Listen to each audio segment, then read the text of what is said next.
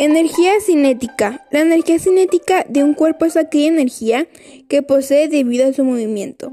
Define como el trabajo necesario para acelerar un cuerpo de una masa determinada desde el reposo hasta la velocidad indicada.